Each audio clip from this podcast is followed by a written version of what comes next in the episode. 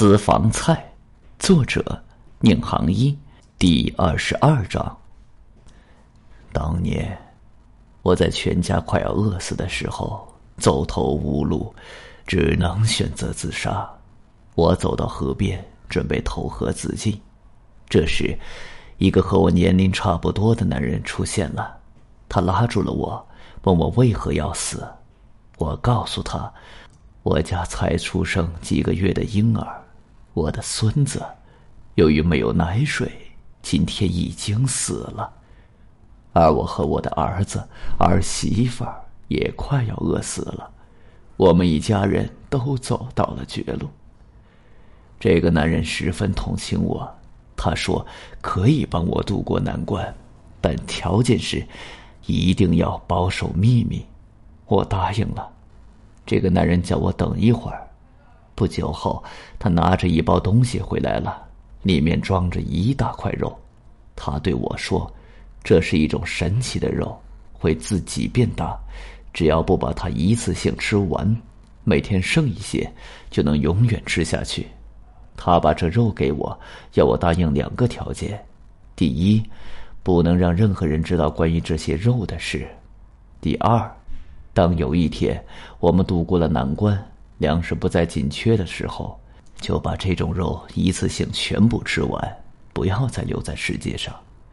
当时我半信半疑答应了他提出的条件，拿着肉回到家，切下一半，煮了一锅肉汤。这种肉是我一生中吃过的最美味的食物，我和儿子媳妇吃了后都恢复了体力和精神。第二天，我惊讶的发现，这种肉果然如这个男人所说，神奇的变大了。我欣喜万分，知道他所言不假，我们真的能靠这种肉度过这段艰难的日子。于是，我每天切一半，把剩下的一半藏在一个坛子里。这种肉足足让我们吃了一年。我告诉儿子和媳妇儿。这件事不能告诉任何人，也不准他们打听这肉的来源。粮食增产之后，我们的日子好过起来，不再为食物发愁了。这时，我想起了恩人说过的话，叫我在这时把这种肉一次性吃完，一点都不要留。我非常想照他说的去做，但是又想到，谁能保证以后不再发生饥荒呢？如果我一次性的把这些肉吃完了，再遇到灾害年，我到哪儿去找恩人，找的这种肉呢？于是，我做了违背当初诺言的事，没有把这种肉全部吃掉，而是悄悄的藏在了我的另外一个住所，一间小房子里。我本来只是想把它储藏起来，每隔一段时间去割一些，免得这块肉长得太大。没想到的是。一个星期后，我发现这块肉竟然长出了手，后来又长出了脚，半个月后，竟然长成了一个胖乎乎的男婴，而且是活的。我惊诧万分，不知道我们吃了一年的肉，怎么会变成一个人？但事情既然已经发展至此，我也没有别的选择，只有把这孩子抱回了家。我对儿子和媳妇说：“这个孩子是在路边捡到的。由于孙子在饥荒中饿死了，儿媳妇的身体又出了毛病，再也怀不上孩子，所以他们欢天喜地的接受了这个男孩，认为这是上天赐给他们的孩子，根本不知道这孩子是由那块肉变成的。我也不敢告诉儿子媳妇儿，怕他们心里不舒服。”于是，我把这个孩子当做老穆家的后人，当做亲孙子一样疼爱，给他取名为东城，并打算把这个秘密一直保存在心里。看到这里，穆东城的脸色已经没有一丝血色了，他的身体像筛糠一样懵抖着，头像拨浪鼓一样摇晃，嘴里用一种哭腔重复着：“不。”不可能，这不是真的。我也是今天才知道的。穆雷悲哀的说：“抱歉，东城，这么多年我一直都瞒着你。正如这封信上说的，我真正的儿子，其实在饥荒的时候就已经饿死了。你是被爷爷抱回来的，当时他只说是在路边捡到的你，我信以为真了。直到今天看到这封信，我才知道。”说到这里，穆雷望着穆东城。所以，你现在知道我为什么叫你一定不能对这个孩子下手了吧？他是你的兄弟，或者说，他和你就是同一个人。什么？什么意思？啊东城走到父亲面前，抓住他的手臂。这不是那个老先生的肉变出来的吗？怎么会跟我是同一个人？直到现在，你还没明白吗？穆莱因说：“当我看到那孩子的脸，再想起那老先生的脸时，就全想明白了。东城，我当初看到那老先生时，就觉得他看起来有几分面熟。还有这个孩子，你不觉得他和你长得很像吗？”穆东城惶恐的望着床上睡着的男婴。此刻他已经睡着了，那脸上的五官，真的和自己有几分相似。如果没有听到父亲这样说，他完全不会联系起来。穆雷忧伤的说：“当初，那老先生年轻的时候，把自己身上的一块肉给了你爷爷，后来这块肉变成了你，而你现在把那老先生身上的一块肉捡了回来，这块肉。”又变成了一个男孩也就是说，单品居的老先生，你，以及现在这个男婴，全都是同一个人。不，别说了。穆东城痛苦的抱着头，怎么会这样？我自己，也是一块肉变成的。他发出讽刺的大笑。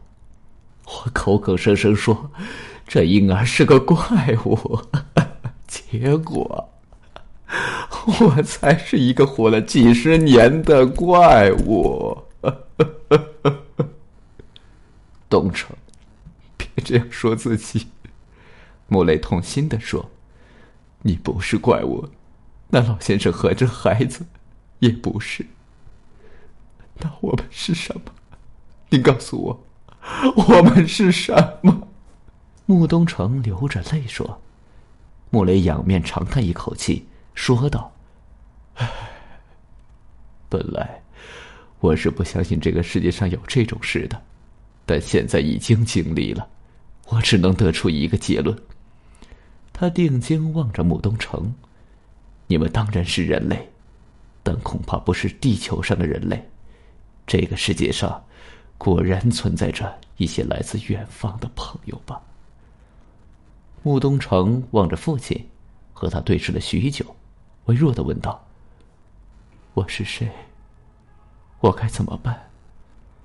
穆雷定睛看着他，回答道：“你是我儿子，你以后要继续的好好的活。”那他呢？穆东城望着床上的男婴：“他是你的儿子，是老穆家的新的意愿，为他取个名字吧。”穆雷说：“穆东城的眼泪再次溢出眼眶，和地球上的所有人类一样。”十多年后，江南一个名不见经传的古镇上，开了一家私房菜馆，主厨的是一个十六岁的天才少年。这家私房菜馆规矩颇多，每周只开周一和周三两天，只做一桌。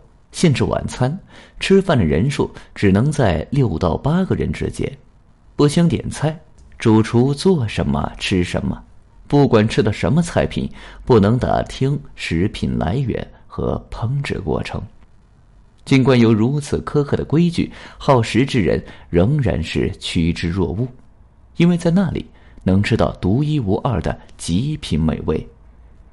私房菜馆的主人就只有那少年和一个五十多岁的女人，有时外人会听到这个年过半百的女人竟唤这少年为当家的，他俩的关系匪夷所思，引人遐想。